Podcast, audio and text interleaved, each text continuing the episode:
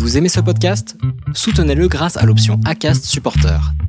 C'est vous qui choisissez combien vous donnez et à quelle fréquence. Cliquez simplement sur le lien dans la description du podcast pour le soutenir dès à présent. I'm Sandra, and I'm just the professional your small business was looking for. But you didn't hire me because you didn't use LinkedIn jobs. LinkedIn has professionals you can't find anywhere else, including those who aren't actively looking for a new job but might be open to the perfect role, like me.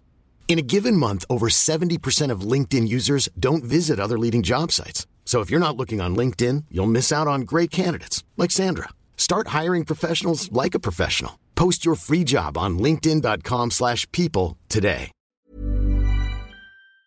Ma maison devient mon sac à dos finalement. Euh, et donc j'ai quitté mon appartement il y a deux ans et c'est un mode de vie qui euh, finalement qui a résolu euh, pas mal de mes problèmes, enfin en tout cas euh, de mon mal-être où je me sentais vraiment dans cet étau qui me resserrait sans arrêt. Là, euh, au contraire, je me sens complètement libre. Vous vous apprêtez à écouter un podcast des déviations. Notre média raconte les histoires de celles et ceux qui ont changé de vie. Pour nous suivre et ne rien manquer de nos actualités, nous vous donnons rendez-vous sur notre site et nos réseaux sociaux. Abonnez-vous à notre chaîne YouTube et suivez nos podcasts sur Acast et autres plateformes de streaming. Tout de suite, un nouveau portrait, une nouvelle histoire, une nouvelle déviation.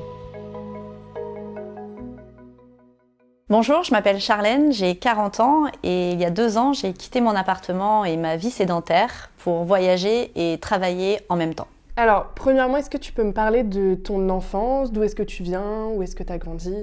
Donc j'ai grandi dans un tout petit village de 200 habitants en Normandie, au milieu des plaines immenses. Et à l'époque, j'avais beaucoup de mal à trouver ma place. Je rêvais de quelque chose de plus grand. Euh, je voulais qu'il y ait du monde autour de moi. Je voulais que ça bouge, que ça scintille. Et je rêvais des hauts sommets et particulièrement des gratte-ciel. Quand j'étais petite, mes activités, euh, mais il y avait rien, il y avait rien, enfin il y avait rien de, il y avait rien d'intéressant. hein. Honnêtement, euh, dans mes activités, j'ai grandi à la campagne, il y avait rien à faire. Euh, J'étais dans un tout petit village, j'avais pas d'activité particulière. Euh, je m'ennuyais énormément. J'ai beaucoup connu l'ennui. Et t'arrivais pas à t'occuper? Non, parce que moi, je voulais m'occuper avec des choses qu'il n'y avait pas à la campagne. En fait, moi, je rêvais de, de monde, de, de diversité, de, de paillettes, euh, et il n'y avait pas tout ça à la campagne. À la campagne, il y avait simplement euh, euh, des arbres, la nature euh, et le calme, le silence. Et toi, tu détestes le silence? À l'époque, je détestais le silence parce que pour moi, c'était synonyme euh, d'ennui. Il se passait rien. Il n'y avait rien d'intéressant ni d'enrichissant. Et est-ce que t'arrivais quand même à te faire des, des amis, à en parler avec eux? J'avais des amis, euh, bien sûr, mais je je trouvais pas ma place au sein de au sein de ce groupe de personnes. Je me suis toujours sentie euh, différente. C'était quoi le décalage? Ils rêvaient de quoi? Enfin, c'était quoi les différences euh, entre vous?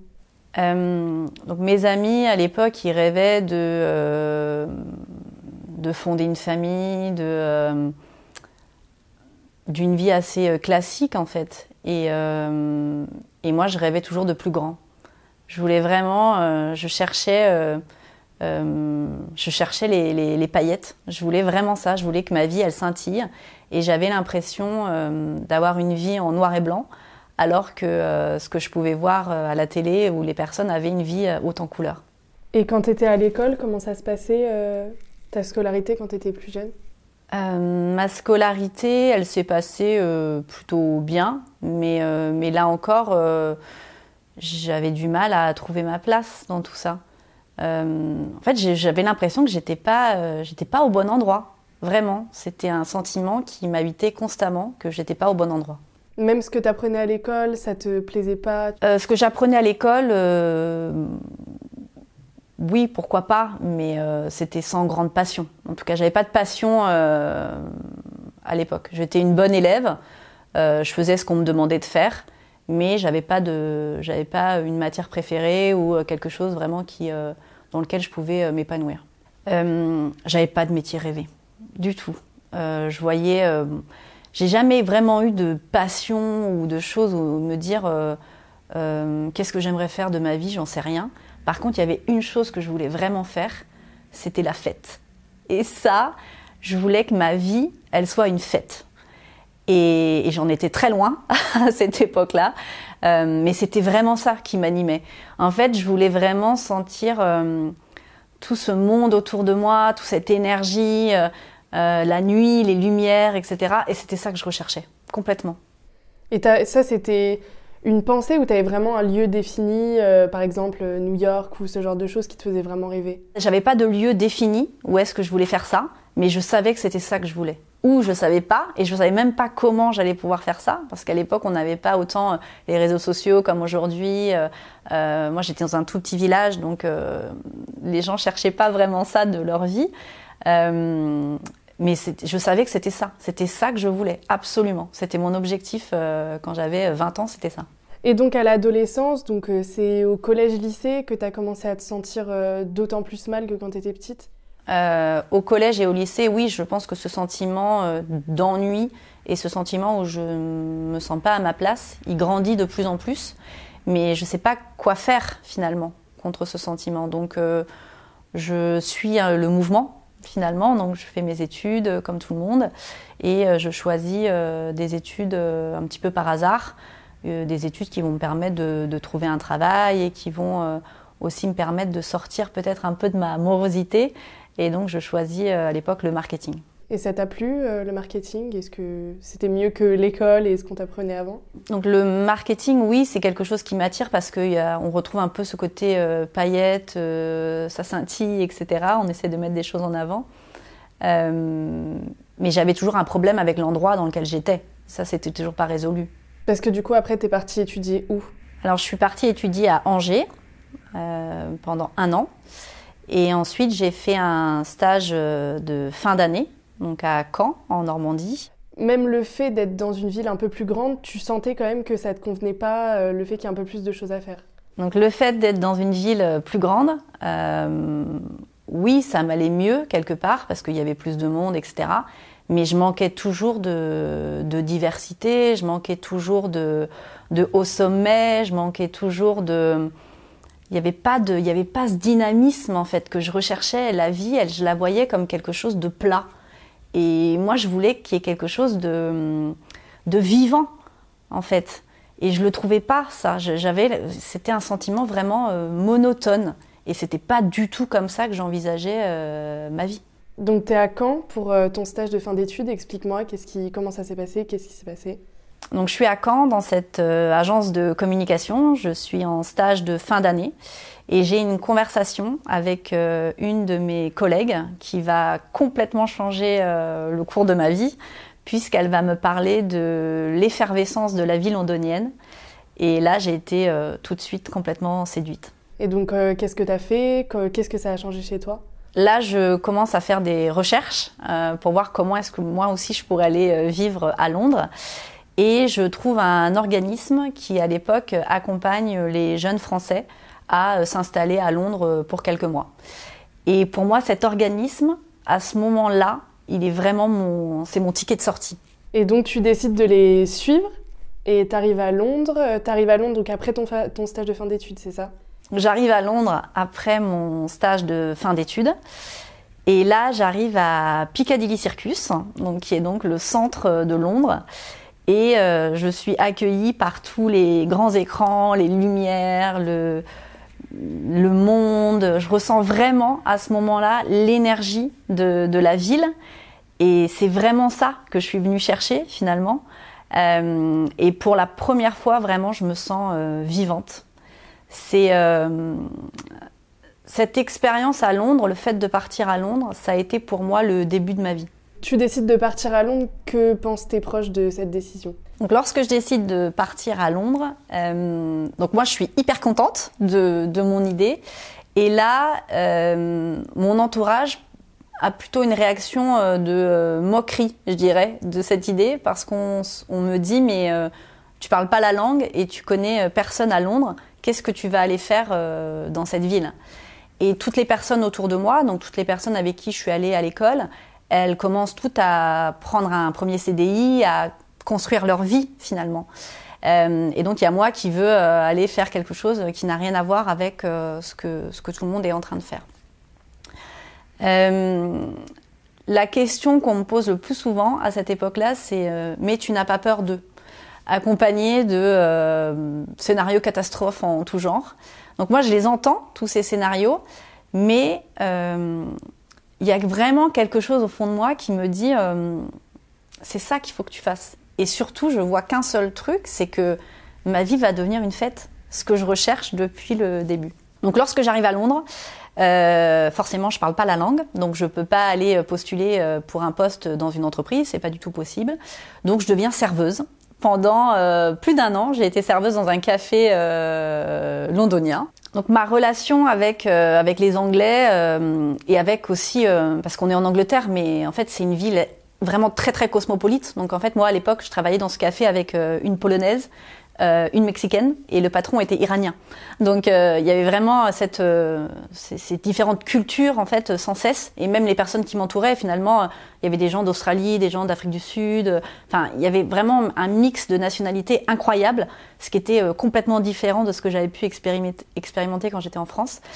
Et j'adorais ça. Je trouvais ça ultra enrichissant de rencontrer des gens qui venaient euh, quasiment du bout du monde et parfois de certains pays que je n'avais jamais entendu parler. Et, euh, et, de pouvoir échanger sur leur histoire, sur euh, leur manière de voir la vie, sur pourquoi ils étaient là. pour moi, c'était un enrichissement constant. En fait, tous les jours, il y avait quelque chose d'intéressant qui se passait. Et quand tu as rencontré des gens là-bas, tu me disais que quand tu étais en Normandie, tu sentais un décalage. Est-ce que là, c'était différent à Londres et tu te reconnaissais beaucoup plus donc finalement, à Londres, je me sentais euh, à ma place. J'avais vraiment trouvé euh, un endroit où je me sentais bien, c'est-à-dire que euh, j'avais, j'avais pas beaucoup d'argent. Je, je, travaillais dans un café. je parlais pas très bien la langue. je vivais à l'époque, je partageais ma chambre avec d'autres personnes. On était quatre à se partager une chambre. Et pourtant, j'étais juste super contente. Honnêtement, c'était un moment de ma vie qui était qui était incroyable. J'en garde un souvenir euh, extraordinaire. Euh, et longtemps, j'ai souvent dit que ça a été ma, meilleure vie finalement, parce qu'il y, avait, euh, y avait une page blanche où je pouvais écrire l'histoire que je voulais. Personne n'allait venir me dire ce que j'aurais dû faire ou comment je devrais le faire, etc. Là, j'étais vraiment seule à écrire ce que je voulais, à écrire une vie que j'avais envie de vivre. Tu m'avais euh, raconté une anecdote quand tu servais dans ce café. Tu peux me la redire, celle avec ah euh, que tu comprenais pas et tout ce qu'il te demandait? Ok. Donc je parle pas, je parle pas très bien la langue et, euh, donc il y a, un sentiment quand même, même si j'aime beaucoup la ville, je ressens un sentiment d'infériorité parfois parce que je n'arrive pas à m'exprimer en fait comme j'aimerais le faire et, euh, je comprends pas non plus quand les autres euh, me parlent. Euh, donc je me souviens d'un moment où j'étais justement dans ce dans ce café où euh, quelqu'un est entré et m'a demandé à quelle heure on fermait. Mais il a utilisé un mot que moi je ne connaissais pas pour dire fermer justement. Et en fait, je l'ai fait répéter au moins trois ou quatre fois jusqu'à qu'il change de mot et que là je, connaisse le, le mot qu'ils veulent employer.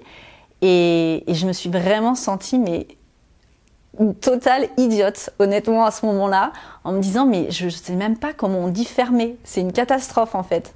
Et donc, euh, j'imagine que pendant dix ans, t'es pas resté dans ce café. Quand est-ce que tu es parti et qu'est-ce que tu as fait après? Donc, j'ai vécu dix ans à Londres. Euh, dix ans où il y a eu euh, des obstacles, des doutes, beaucoup de joie et surtout beaucoup de travail. Euh, forcément, j'ai commencé en étant euh, serveuse et je voulais devenir euh, responsable marketing dans la City, qui est donc le quartier des affaires à Londres. Et bah, pour faire ce pas-là, il était énorme. Donc j'ai dû, j'ai dû faire des dizaines d'entretiens pour qu'il y ait une personne qui puisse me donner ma chance. J'ai dû travailler énormément sur mon anglais pour avoir justement un poste sur lequel je puisse communiquer dans un domaine professionnel. Et j'ai dû me faire une place finalement dans cette, euh, dans cette, dans cette ville. Euh, donc ça a été beaucoup, beaucoup, beaucoup de travail. Euh, j'ai dû reprendre mes études également parce que euh, j'avais pas euh, le niveau suffisant pour, pour intégrer des postes que je voulais faire. Donc pendant deux ans, j'ai fait les cours du soir Et je suis allée, j'allais au travail toute la journée pour obtenir un master. Et, et finalement, à la fin, j'ai eu le poste que je recherchais donc de responsable marketing dans la City. Donc ce poste, il représentait euh, le Graal pour moi. Euh, j'étais, euh, j'avais, je travaillais dans une grande tour, donc ce que je recherchais depuis le début, j'étais dans la City. et j'avais des collègues de, de, de cultures différentes, j'avais un poste qui était sur plusieurs pays. donc tout ce que j'avais finalement recherché était réuni dans ce poste-là. Donc j'étais, euh, j'étais vraiment, je me sentais vraiment accomplie à ce moment-là de ma carrière. Donc euh, au bout de trois ans, qu'est-ce que tu fais après ton job à la City? Donc une fois que j'ai eu atteint cet objectif, euh, je me suis sentie un petit peu démunie finalement parce que j'avais atteint mon objectif et je savais pas vraiment ce que j'allais faire d'autre finalement. Parce que pendant dix ans, je voulais vraiment atteindre ça et, et là j'avais plus trop de d'idées sur ce que ce qu'allait être mon objectif euh, pour les prochaines années. Donc ma vie personnelle m'a ramenée à Paris et là je retrouve en fait ce sentiment que j'avais euh, que j'avais auparavant en France, c'est-à-dire euh, l'ennui. ce qui me manque, je pense, quand je suis en France, c'est la diversité. J'ai l'impression que tout le monde est pareil finalement, que tout le monde a un peu fait la même chose. En tout cas, les personnes qui m'entourent lorsque je suis en entreprise. Euh, toutes les enfin, tout le monde est français. Il euh, n'y a pas de, a pas d'autres nationalités. Euh, pour moi, ça manque vraiment de, ça manque de diversité. Ça manque, ça m'enrichit pas trop finalement d'être avec des personnes qui sont comme moi. ce que j'aime bien justement, c'est avec des personnes qui sont complètement différentes ou qu'on grandit d'une manière complètement différente de la mienne, parce qu'elles ont sûrement une, vision de la vie différente de la mienne. Et c'est dans ça, pour moi, que je, je m'enrichis finalement. D'être avec des gens qui ont tous fait les mêmes écoles, qui ont tous été dans les mêmes entreprises. C'est sympa, mais ça m'amène pas, euh, ça me fait pas grandir. Tu faisais la fête à Londres, tu rencontrais tout le temps des gens. Et là, à Paris, dans ton travail, tu disais qu'il n'y avait pas le, mélange de culture, mais est-ce qu'en dehors, tu arrivais quand même à, à, retrouver ça en dehors de ton travail? Donc le sentiment, euh, enfin ce que je pouvais ressentir quand j'étais à Londres, c'est-à-dire ce sentiment où euh, je me sens à ma place, je me sens bien, je me sens vivante. Euh, J'arrivais pas à le retrouver ici, à Paris. Euh, il me manquait encore quelque chose en fait. Finalement, la même chose que je ressentais quand j'étais euh, quand j'étais en Normandie et que j'étais adolescente. Et par un grand coup de chance, l'entreprise pour laquelle je travaillais se fait racheter par un grand groupe américain et là, professionnellement, je vais faire un bond assez important, euh, puisqu'on va me proposer un poste euh, qui va être sur plusieurs pays, et je vais passer 50% euh, du temps à voyager. Donc là, je retrouve finalement cette étincelle que j'avais un peu perdue en arrivant à Paris, puisque je vais encore pouvoir me mélanger avec différentes nationalités, différentes cultures partager euh, différentes expériences euh, et toujours être dans cette découverte, cette exploration finalement qui, qui m'anime. Et t'es resté combien de temps sur ce poste? Je suis restée trois ans sur ce poste et, euh, et ensuite j'ai eu encore envie de découvrir autre chose. Et donc, j'ai troqué le marketing contre le business development. Donc, toujours dans la même entreprise, mais donc j'ai fait une réorientation professionnelle. Euh, qui n'a pas été simple parce que finalement, euh, donc j'avais 35 ans et euh, j'étais devenue euh, bah, une experte en, dans, mon, dans, mon, domaine, euh, dans mon domaine, donc le marketing. beaucoup de gens venaient me voir pour me demander mon avis. j'étais une référence quelque part dans, le, dans, dans, mon poste. Et là, je suis repassée à être junior finalement.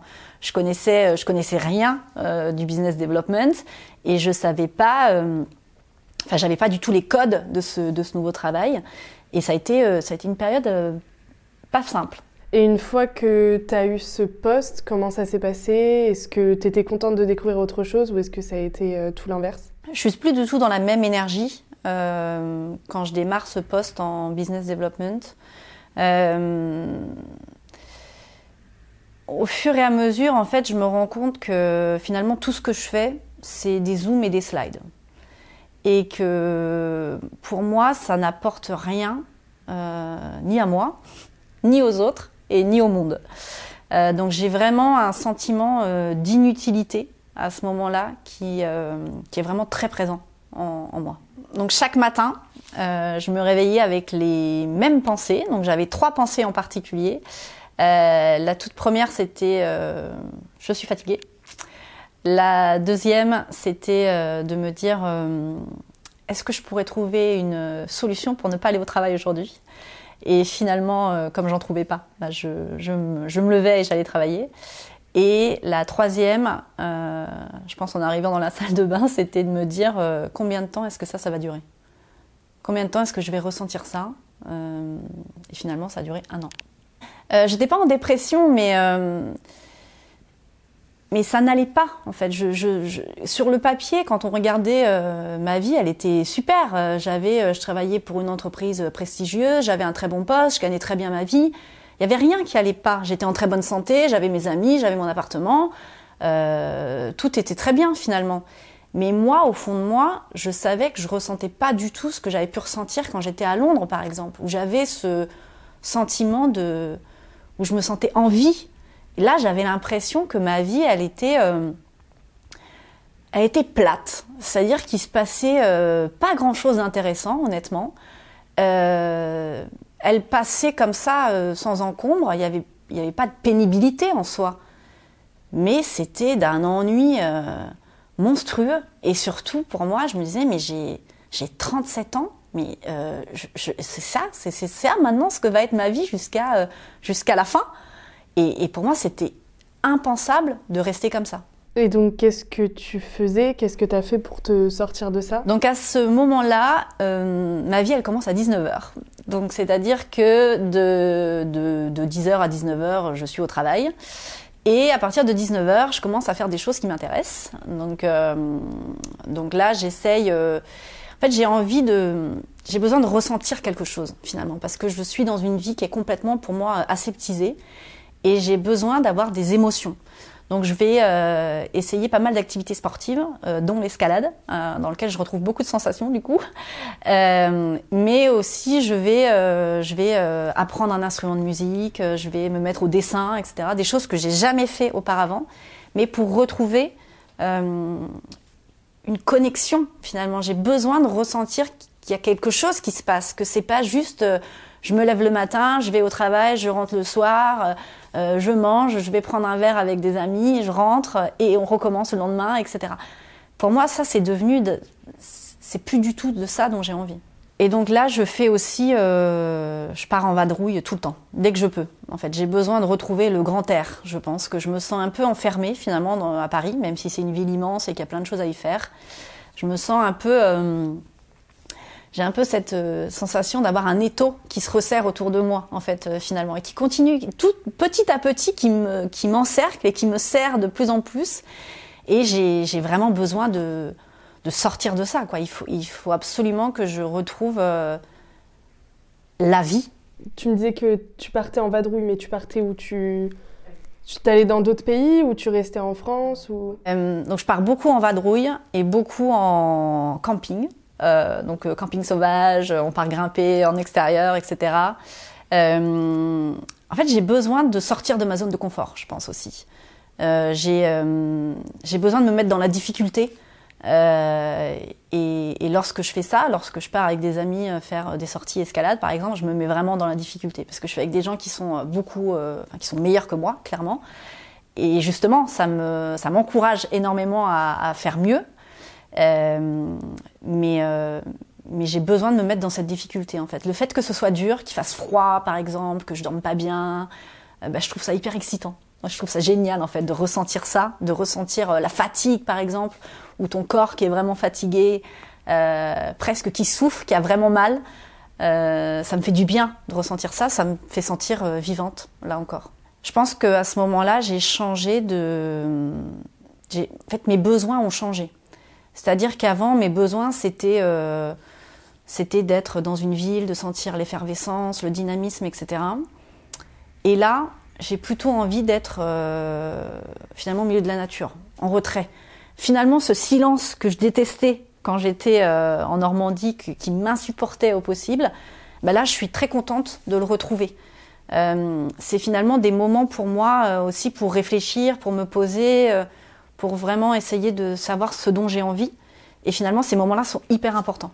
Et ça, ce changement d'envie, enfin, tu l'as ressenti d'un coup, ça s'est fait progressivement. Qu'est-ce que, enfin, comment t'expliques que d'un coup tu veuilles plus du tout les mêmes choses qu'avant?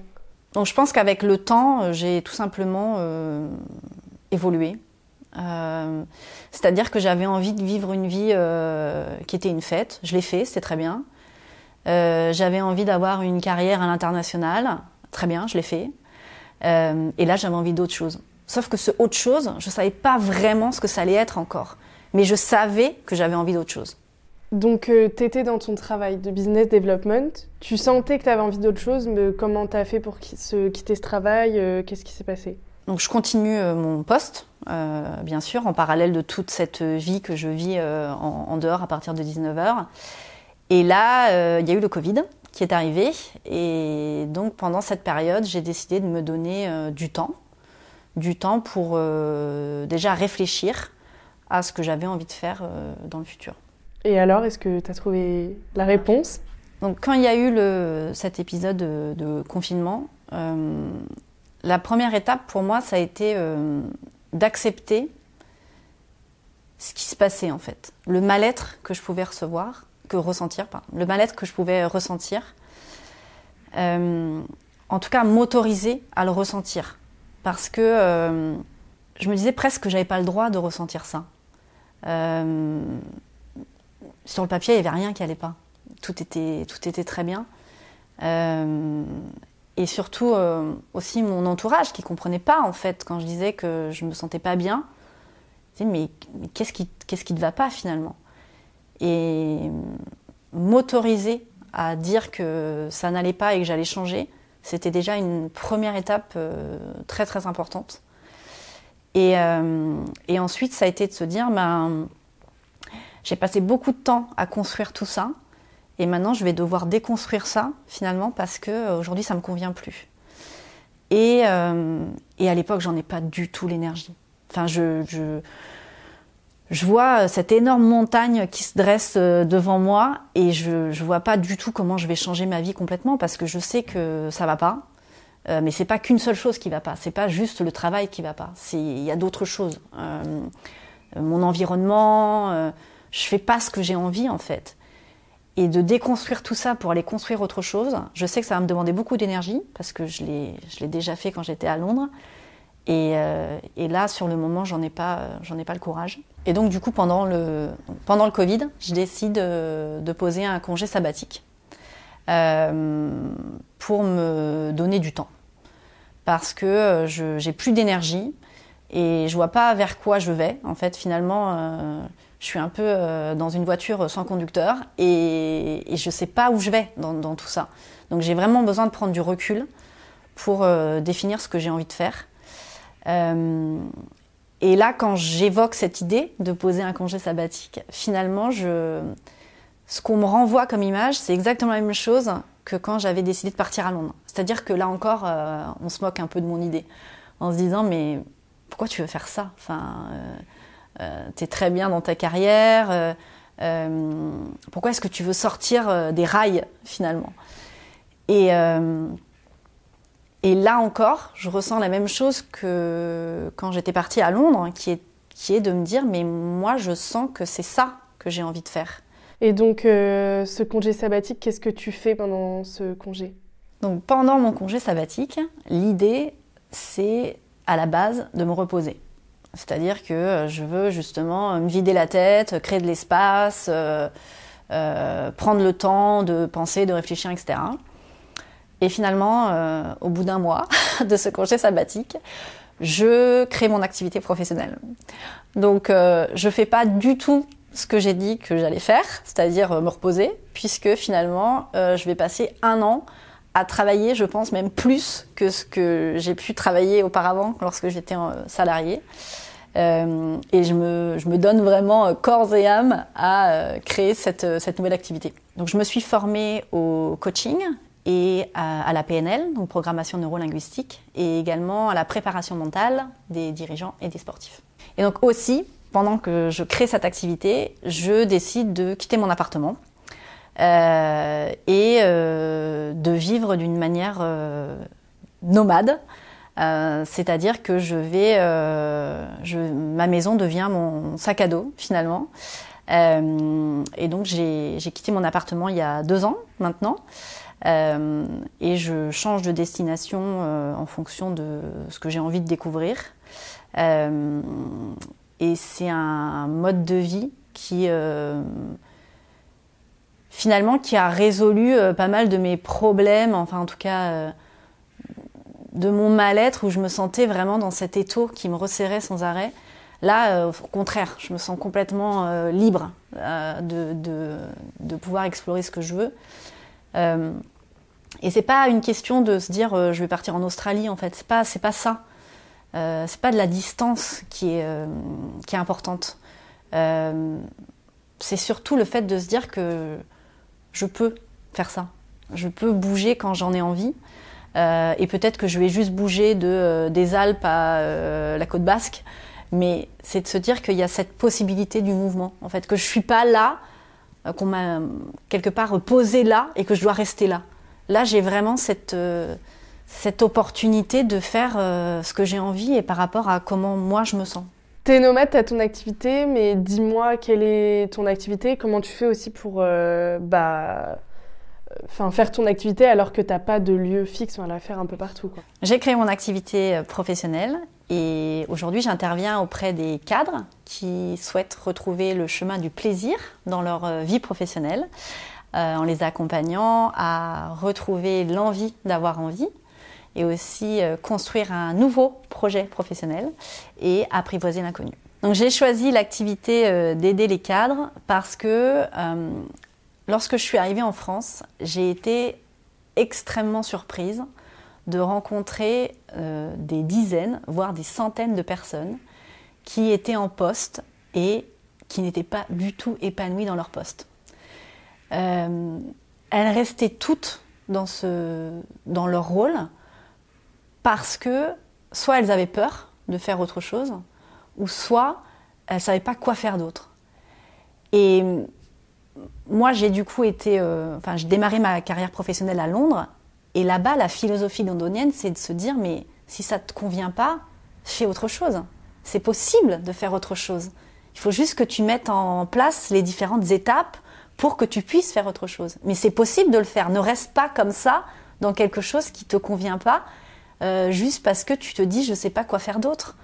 Euh, et du coup, c'est vraiment là-dessus que je voulais agir dans ma dans mon activité euh, pour avoir des personnes aussi dans une entreprise qui sont beaucoup plus engagées, qui ont envie d'être là en fait finalement. Elles se lèvent pour parce qu'elles ont envie d'être là, pas seulement parce que bah, elles savent pas quoi faire d'autre ou elles se disent bah je dois payer mes factures donc il faut que je, je vienne là j'ai pas le choix. Mais il y a plein de métiers aujourd'hui euh, qui sont euh, qui sont disponibles. Et, et, de plus en plus la plupart des métiers euh, qui sont dans, dans cinq ans on les connaît pas encore aujourd'hui. Donc il y a plein plein de choses qu'on peut faire. Mais mais pour ça il faut être bah, il faut être curieux il faut avoir envie de, de, de faire autre chose. Et c'est vraiment ça que je, que, que, je travaille avec les personnes que j'accompagne. C'est cette curiosité, c'est de se dire, bah, oui, c'est l'inconnu, mais, l'inconnu, euh, c'est ce qu'on vit finalement tous les jours, c'est ce qui nous enrichit. Sinon, il se passe rien. Et ça te, quand tu as commencé cette activité, ça t'a plu tout de suite? Tu sentais que ça allait correspondre au futur que tu avais envie de te donner? Donc, lorsque j'ai démarré, oui, tout de suite, euh, j'ai su que c'était euh, quelque chose qui me plaisait parce que déjà, j'adore j'adore écouter les histoires des, des, personnes. Je pense que c'est quelque chose qui me plaît énormément.